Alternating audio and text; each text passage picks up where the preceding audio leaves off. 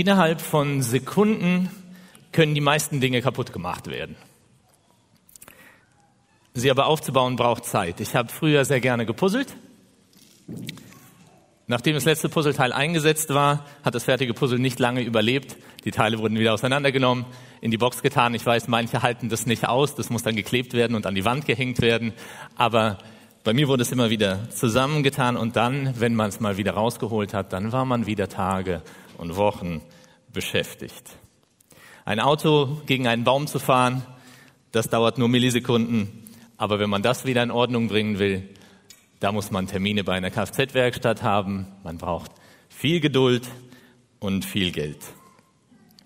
Vor zweieinhalb Jahren ist die Flut durch das Ahrtal gerollt. In einer Nacht ist so viel Schaden entstanden, dass die ganze Gesellschaft, Privatleute, Firmen, Hilfswerke, Kirchen, alle am Wiederaufbau beteiligt sind.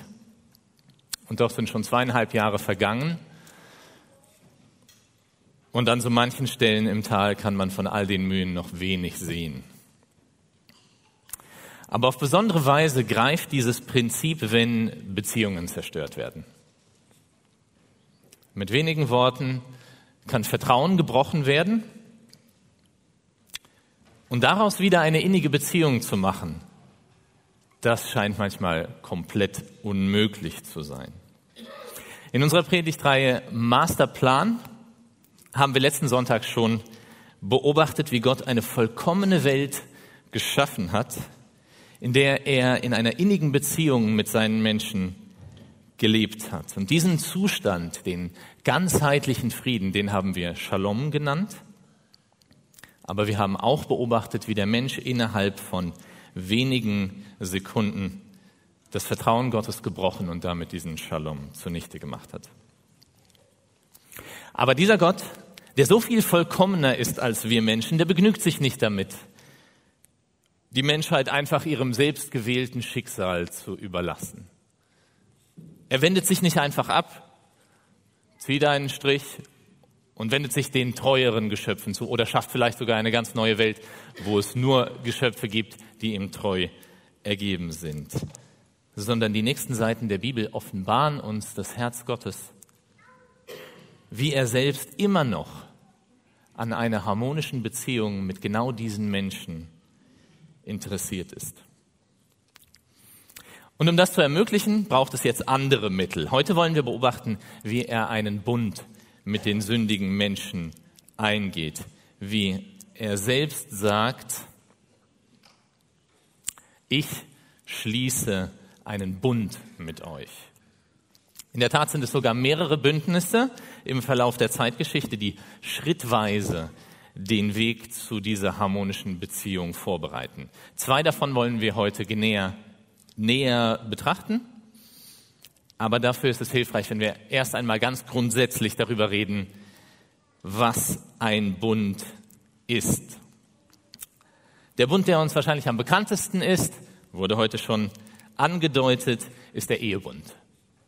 Für meine Frau und mich sind es jetzt mittlerweile fünf Jahre her, dass wir diesen Bund miteinander geschlossen haben. Als Mann und Frau ist ja so ein Bund auf Augenhöhe, haben wir uns miteinander verbunden und versprochen, füreinander da zu sein, bis dass der Tod uns scheidet. Und durch diesen Bund werden die Rahmenbedingungen gesteckt, damit eine harmonische und innige Beziehung als Ehepartner möglich wird. Wir haben uns das Ja-Wort gegeben, wir haben Ringe ausgetauscht. Und damit haben wir als Ehepartner gewisse Rechte und Privilegien, aber auch gewisse Pflichten auferlegt bekommen. Das ist euch alles nicht neu. Viele von euch haben diesen Bund auch schon geschlossen und diejenigen, die es noch nicht gemacht haben, die waren zumindest bei einem solchen Bundesschluss schon mit dabei. Den Ursprung dieses zwischenmenschlichen Bündnisses haben wir letzten Sonntag ein bisschen betrachtet, denn auch dieser Bund ist eine der wundervollen Ideen Gottes. Aber Bündnisse kennen wir auch noch aus anderen Bereichen des Lebens, zum Beispiel aus dem politischen Milieu. Verschiedene Mächte gehen Bündnisse miteinander ein, um unterschiedliche Beziehungen untereinander zu regeln. Über die Jahrtausende wurde in ganz verschiedenen Zeitaltern und an verschiedenen Orten solche Bündnisse geschlossen. Und auch hier können Bündnisse auf Augenhöhe geschlossen werden zwischen gleich starken Mächten. Wir kennen zum Beispiel das NATO-Bündnis, wo europäische Mächte und nordamerikanische Mächte in ein Bündnis zusammengekommen sind, um sich gegenseitige Unterstützung im Falle einer Kriegsbedrohung zuzusichern. Aber vor allem in der Vergangenheit gab es auch andere politische Bündnisse, die zwischen ungleichen Mächten geschlossen wurden. Das hat in der Fachsprache ein besonderes Wort, das nennt sich Suzerän-Vasall-Verträge. Das kann man sich gut vorstellen anhand von zum Beispiel dem Römischen Reich. Das ist ein Reich, das ganz viele ähm, andere Völker überwältigt hat und eingenommen hat für sich.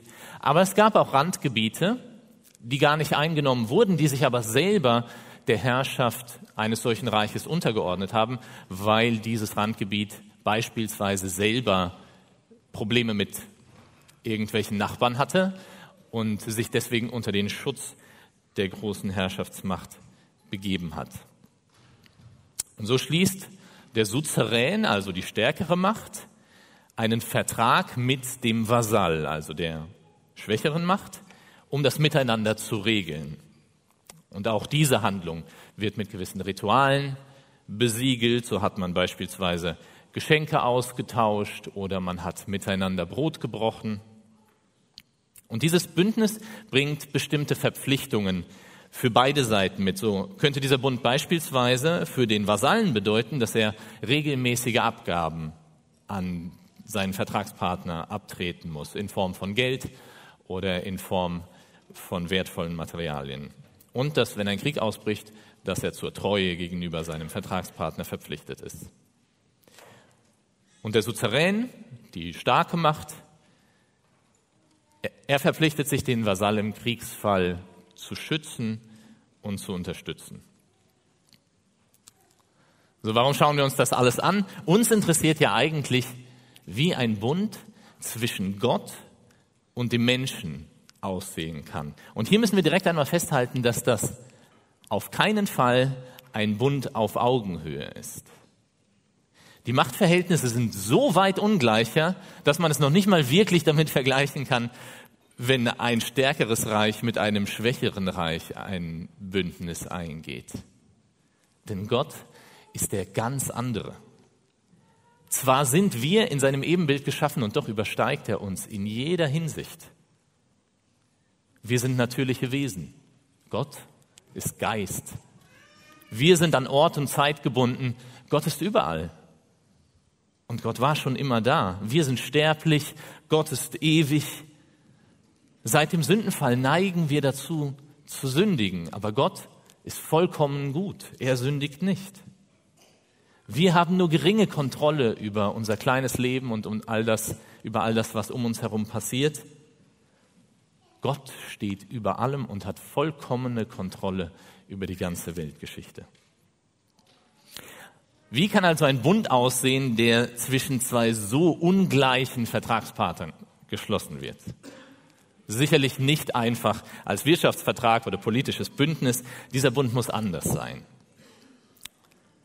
Folgende Handlungen beobachten wir mit Zusehen wie Gott einen Bund mit den Menschen schließt. Wir schauen uns das mal gemeinsam an, damit wir diese Dinge anschließend entdecken können, wenn wir dann in die Bibelgeschichten reingehen. Gott ist der stärkere Vertragspartner. Wenn er einen Bund schließt, dann initiiert er selbst den Bund. Und er ist auch derjenige, der sich seinen Bundespartner aussucht.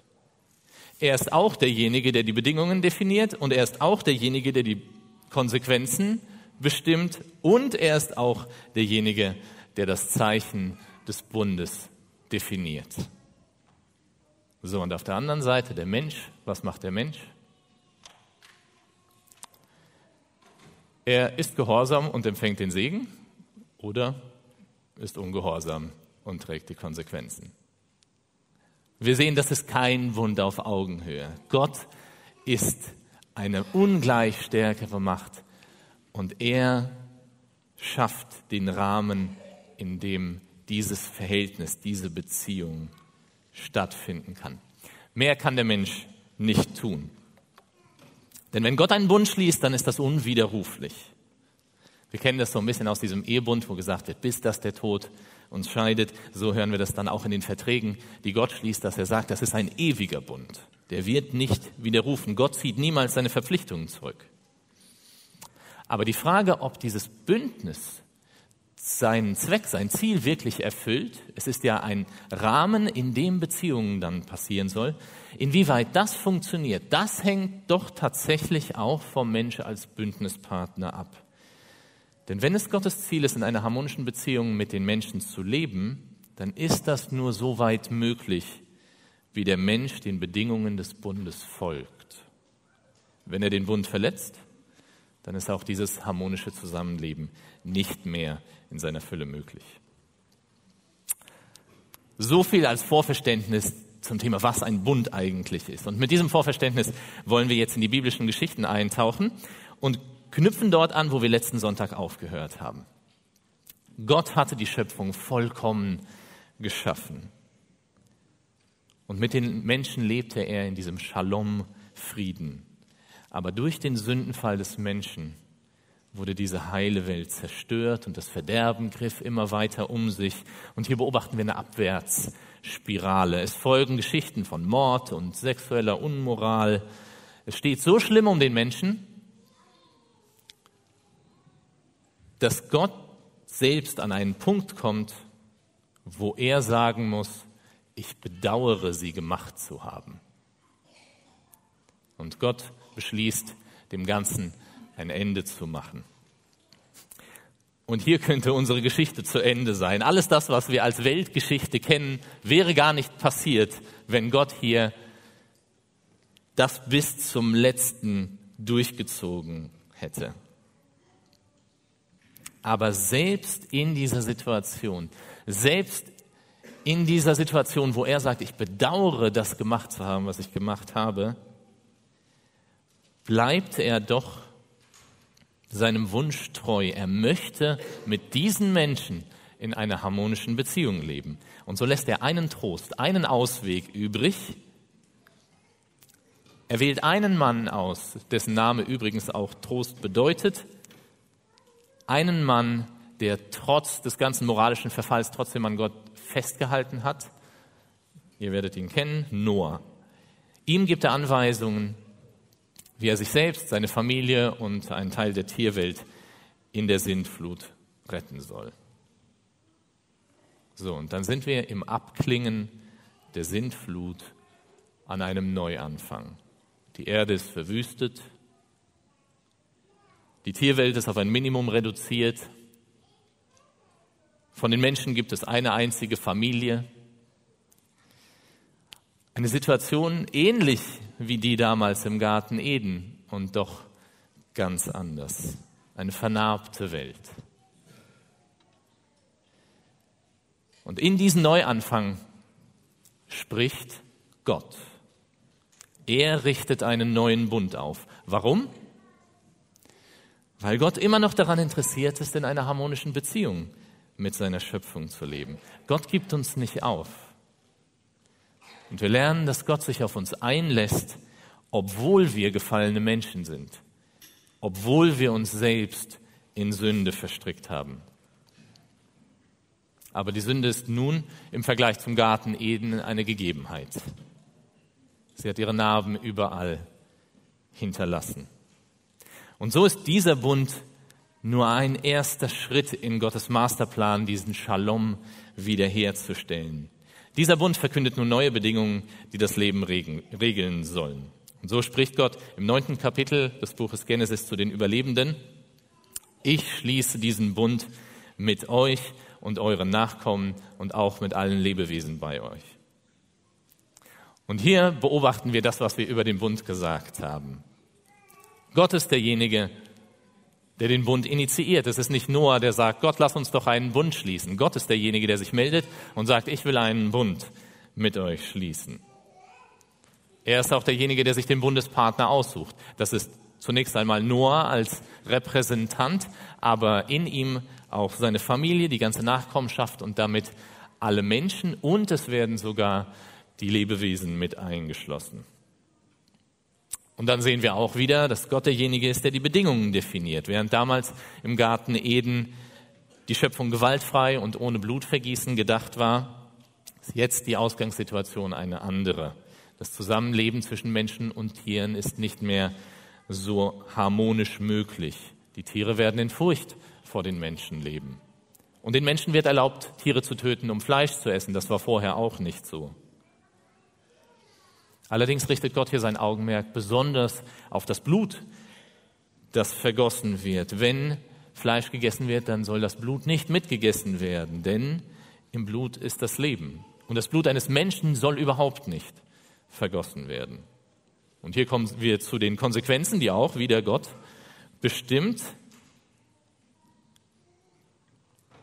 Wenn das Blut eines Menschen vergossen wird, dann soll dafür das Blut dessen gefordert werden, der ihn getötet hat, egal ob das ein Tier oder ein Mensch ist.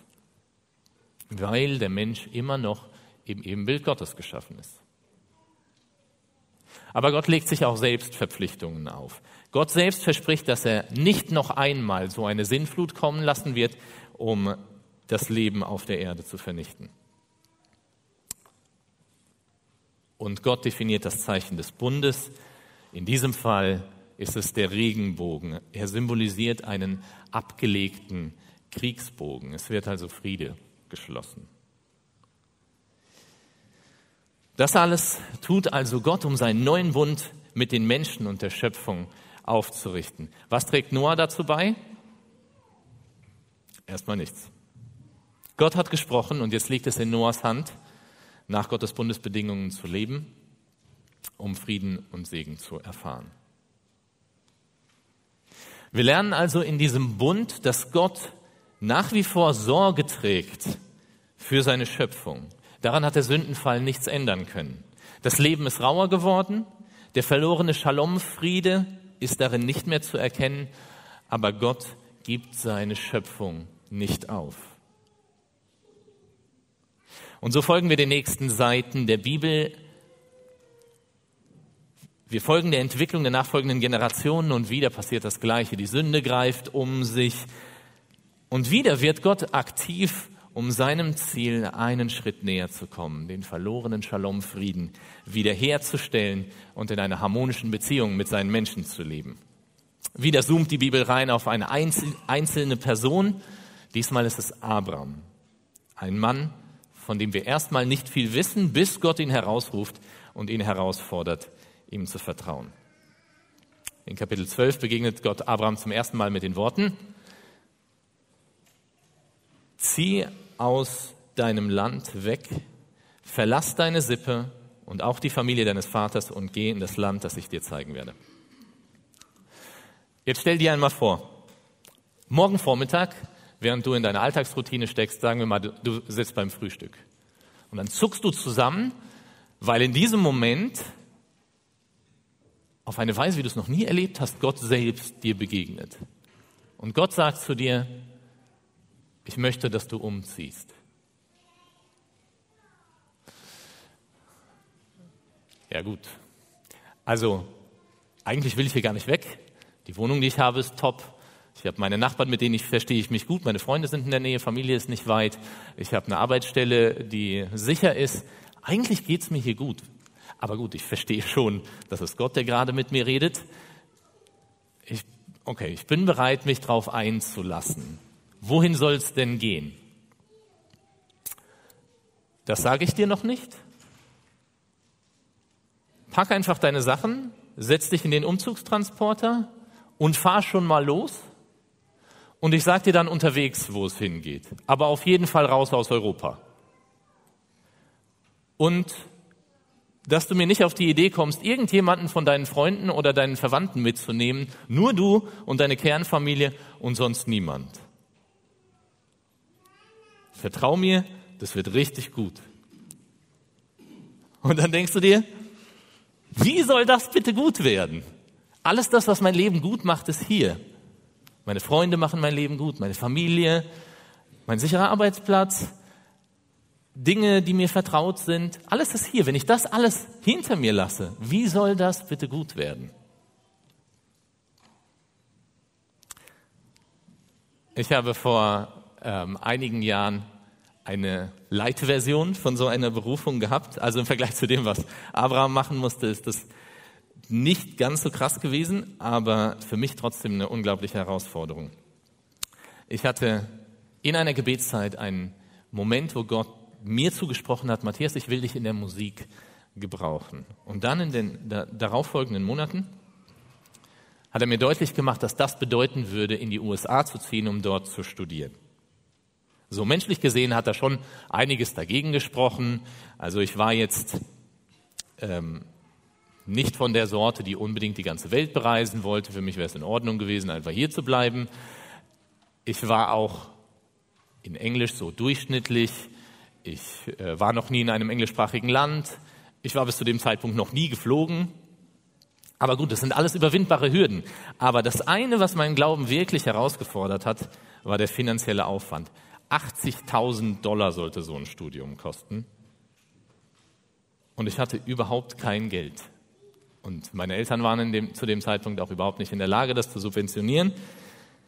Aber in diesem Ringen mit dem Auftrag Gottes hatte ich irgendwann den Eindruck, dass Gott selbst zu mir sagt, ich weiß, dass du das finanziell nicht stemmen kannst ich kümmere mich drum, vertraue mir. Und so wie damals schon bei Abraham wurde klar, dass meine Beziehung zu Gott an dieser einen Sache hing. Glaube ich ihm?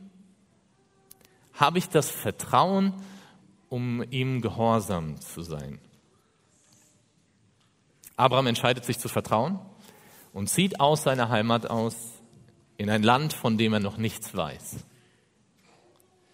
Es beginnt eine Reise über viele Jahre, die ihn nicht nur in das verheißene Land führt, sondern ihm immer wieder neue Herausforderungen bringt, die Abrahams Vertrauen auf die Probe stellen.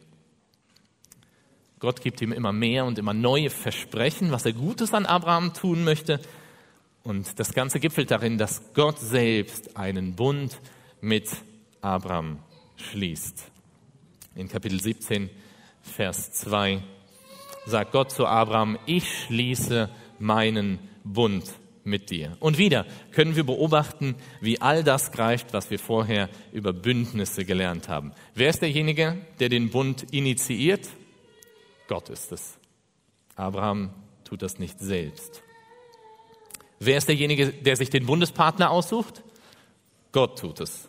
Diesmal ist der Bundespartner Abraham als Repräsentant all seiner Nachkommen. Es ist also der erste Schritt Gottes auf dem Weg, einen Bund mit dem Volk Israel, was danach kommen sollte, zu schließen.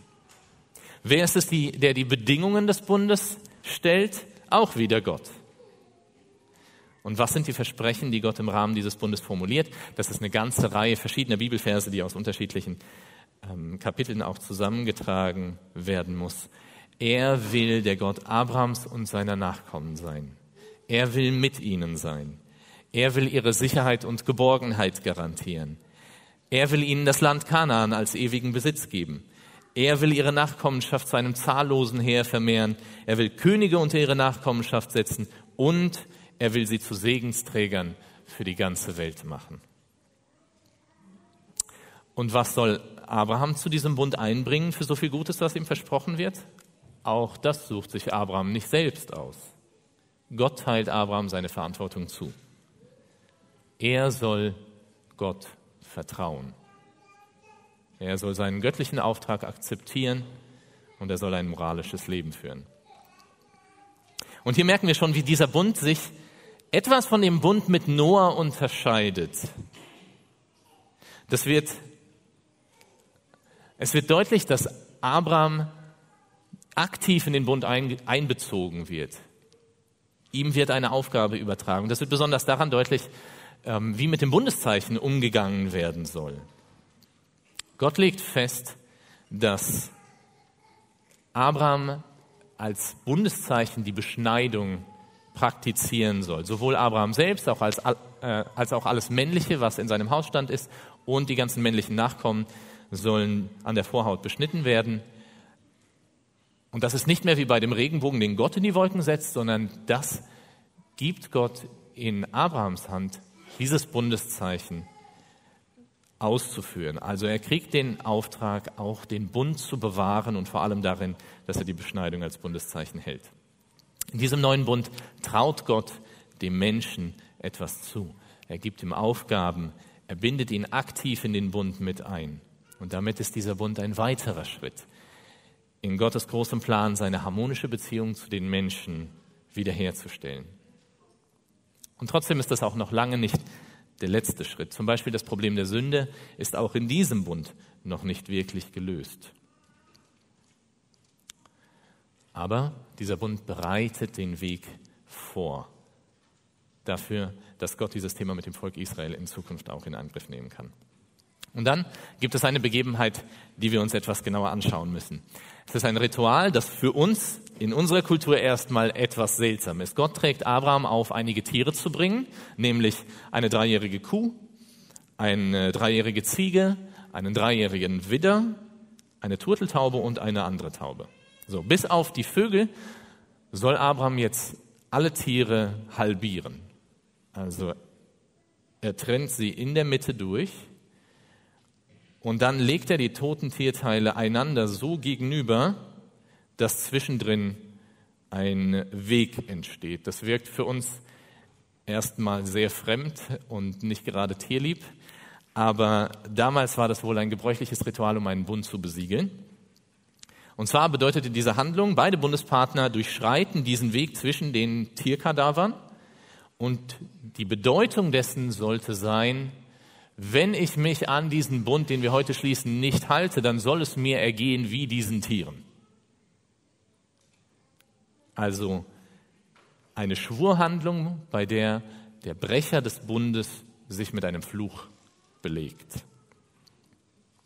Was aber in dieser Erzählung überraschend ist, ist, dass nicht beide durch diesen Weg durchschreiten, sondern Gott legt Abraham in einen tiefen Schlaf und kommt in Gestalt einer Flamme und geht selber zwischen diesen toten Tierteilen durch. Was hat das zu bedeuten? Das ist Gottes ganz klare Ansage, dieser Bund ist nicht von deiner Treue oder deinem Versagen abhängig. Du kannst zwar deinen Teil des Bundes missachten und es wird vieles durcheinander bringen, aber du kannst diesen Bund nicht ungültig machen. Ich verbürge mich für diesen Bund. Wenn ich mich nicht an meine Versprechen halte, dann soll ich verflucht und vernichtet werden wie diese Tiere. Bei meinem Leben, alles, was ich versprochen habe, das werde ich tun. Das ist die Aussage, die Gott mit dieser Handlung trifft. Und damit legt er das Fundament für all das, was in der Geschichte Israels danach noch kommen sollte. Der Auszug aus Ägypten, die Einnahme des verheißenen Landes, die Königsherrschaft Davids, das Kommen des Messias und sogar die Erlösung der Erde. Denn in Abraham sollen alle Völker gesegnet werden. Das war Teil dieses Bundes. Gott hat sich verbürgt und hat Versprechen gegeben, die er dann in der Zukunft ausführt. Und obwohl dieser Bund mit Abraham noch nicht die vollkommene Wiederherstellung des Shaloms ist, erkennen wir doch auch in diesem Bund, dass es Gottes großer Wunsch ist, in harmonischer Beziehung mit seinen Menschen zu leben. Gott begegnet Abraham wie einem Freund. Er will ihn segnen. Es gibt genügend Momente, in denen Abraham versagt, aber Gott stellt sich trotzdem auf seine Seite. Es gibt Momente, in denen Gott selbst bei Abraham zu Besuch kommt es gibt Momente, in denen Gott ihm mitteilt, was er mit den gottlosen Nachbarorten vorhat. Momente, in denen Gott Abraham zuhört und bereit ist, seine Pläne anzupassen. Der Bund schafft diese Rahmenbedingungen, damit Gott und Abraham diese Art von Beziehung haben können. Und wir beobachten, wie Abrahams Vertrauen zu seinem göttlichen Bundespartner zum Schlüssel für diese Beziehung wird. So wie Gott das Vertrauen von Abraham herausgefordert hat, als er ihn ganz zu Beginn aufgefordert hat, in ein ihm noch nicht bekanntes Land zu ziehen, so muss Abraham jetzt lernen, in ganz verschiedenen Dingen ihm zu vertrauen. Er muss vertrauen, dass Gott ihn im verheißenen Land versorgen wird, trotz einer wütenden Hungersnot. Abraham versagt und geht nach Ägypten. Und er handelt sich viele Probleme ein, aber Gott bleibt ihm treu, aber er führt, und führt ihn zurück nach Kanaan. Abraham muss vertrauen, dass Gott ihm trotz seines hohen Alters noch einen eigenen Sohn schenken wird. Abraham versagt, zeugt ein Kind mit einer anderen Frau. Aber Gott erinnert ihn an seine Versprechen und erneuert sein Vertrauen. Und schließlich bekommt Sarah, seine eigentliche Frau, tatsächlich im hohen Alter noch einen Sohn, der der Erbe Abrahams sein soll. Und hier nähern wir uns dem Höhepunkt dessen, was Gott an Vertrauen von Abraham fordert. Ihr kennt die Geschichte. Gott spricht zu Abraham, nimm deinen Sohn, deinen einzigen, den du lieb hast, den Isaak. Zieh ins Land Moria und opfere ihn als Brandopfer auf dem Berg, den ich dir zeigen werde. Gibt es irgendetwas, was daran vertrauenserweckend ist? Wie soll denn aus so einem Auftrag irgendetwas Gutes kommen? Das ist nicht mehr einfach eine Herausforderung, auf Reisen zu gehen und sich der Zukunft ungewiss zu sein. Das ist auch nicht einfach ein Befehl, seinen Sohn in eine gefährliche Umgebung zu senden, in der die Wahrscheinlichkeit hoch ist, dass er sterben könnte. Das hier ist ein Auftrag, der mit absoluter Sicherheit in den Tod führt. Da läuten alle Alarmglocken. Wenn das nicht schon schlimm genug ist, dass Abraham als Vater seinen einzigen Sohn dem Tod preisgeben soll, jetzt soll er ihn auch noch eigenhändig umbringen. Das geht sogar gegen Gottes Anforderungen an ihn, dass er moralisch leben soll. Und dann soll er Isaak umbringen, von dem Gott selbst gesagt hat, dass sich in Isaak all seine Verheißungen erfüllen sollen. Aus Isaak sollte ein großes Volk entstehen. Wenn Abraham ihn jetzt tötet, dann sind doch all die Verheißungen wieder zunichte, die Gott ihm gegeben hat. Spricht damit nicht alles dagegen, diesen Auftrag Gottes auszuführen? Die Logik, die Moral, alles wehrt sich. Aber hier beobachten wir den Siegeszug des Vertrauens. Die Bibel sagt uns, dass Abraham seinen Sohn nimmt und sich auf den Weg macht, um genau das zu tun, was Gott gesagt hat. Nicht etwa, weil er seinen Sohn sowieso nicht ausstehen kann oder weil er unterwegs einen Plan gemacht hat, wie er seinem äh, Auftrag doch irgendwie entwischen kann. Abraham hat wirklich vor, Gottes Worten zu gehorchen. Und sein Gedankengang ist der, Abraham ging davon aus, dass Gott Isaak wieder zum Leben erwecken konnte. Was ist das für ein Vertrauen? Der Bund, den Gott mit Abraham geschlossen hat, hat eine so vertrauensvolle Beziehung zwischen Abraham und Gott hervorgebracht, dass Abraham ihm sogar zutraut, Tote aufzuerwecken. Das ist für uns schwer genug zu glauben, die wir die Bibel lesen und mitgekriegt haben, wie so mancher schon von den Toten auferweckt wurde. Aber damals hat es das noch gar nicht gegeben. Und in diesem völligen Vertrauen steigt Abraham mit Isaak auf diesen Berg, baut einen Altar, legt Feuerholz darauf, bindet seinen Sohn obendrauf fest, nimmt das Messer, holt aus, um seinen Sohn zu opfern. Sein Vertrauen auf den guten Gott lässt ihn bis zum bitteren Ende gehorsam sein. Und hier möchte ich dich fragen, was für ein Bild hast du von Gott? Was traust du ihm zu? Kennst du die Versprechen, die er dir in seinem Wort gegeben hat? Vertraust du darauf, dass Gott sein Wort einhalten wird? Vertraust du so sehr darauf, dass du ihm bis zum bitteren Ende gehorsam bist? Da, wo deine eigene Logik abgehängt ist, da, wo der gesunde Menschenverstand nicht mehr mithält, vertraust du Gott da auch noch, dass er zu seinem Wort steht? Und in diesem höchst emotionalen und verzweifelten Moment greift Gott selbst ein und stoppt Abraham, bevor er seinem Sohn das Leben nimmt. Das war ein Test. Abrahams Vertrauen sollte geprüft werden und Abraham hat den Test bestanden. Wie froh bin ich, dass ich damals, als ich herausgefordert wurde, Gott genug vertraut habe, dass er sich um die Finanzen für mein Studium kümmern würde. Es waren dreieinhalb Jahre, in denen ich Gott erlebt habe, wie ich ihn sonst nie erlebt habe. Ich selbst habe nicht gearbeitet, ich habe bei keinem Menschen um Geld gefragt, ich habe kein Geld ausgeliehen. Und trotzdem war ich zum Ende meines Studiums schuldenfrei, es war alles abbezahlt. In diesem Fall durfte ich den Test bestehen. Und so kommt Abraham Gott in diesem Moment noch so viel näher, lernt ihn besser kennen, wird in seinem Vertrauen bestärkt. Gott gibt ihm einen Widder, den er anstelle seines Sohnes opfern darf. Und Gott bekräftigt all seine Verheißungen an Abraham. Und so ging es mir auch damals, als ich durch diese Prüfung gegangen bin.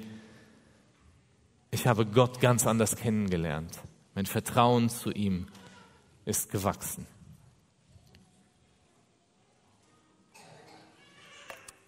Worin fordert Gott dich heute heraus, ihm zu vertrauen? Vielleicht ist es bei weitem nicht so krass wie der Auftrag an Abraham. Vielleicht sollst du zu deinem Chef gehen und ein Fehlverhalten eingestehen. Vielleicht ruft Gott dich aber auch in einen Dienst, der dein im Moment so sicheres Leben aufrütteln wird. Vielleicht musst du auch zum ersten Mal vertrauen, dass es Gott überhaupt gibt, dass er gut ist, dass er an deinem Leben interessiert ist und dass er mit deiner Sünde umzugehen weiß. Worin fordert Gott dich heute heraus, ihm zu vertrauen? Und wirst du ihm gehorsam sein? Wir werden in den nächsten Wochen sehen, wie sich der Plan Gottes, seinen Shalom-Frieden wiederherzustellen, wie er sich weiter entfaltet.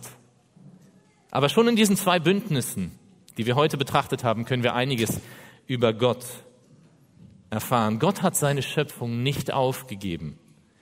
Er, der die volle Kontrolle über das gesamte Weltgeschehen hat, er kämpft immer noch für eine Beziehung mit uns kleinen Menschen. Und wir lernen auch, dass diese enge Beziehung zu Gott nur durch Vertrauen möglich ist. Und deswegen will ich dich noch einmal fragen, worin fordert Gott dich heute heraus, ihm zu vertrauen?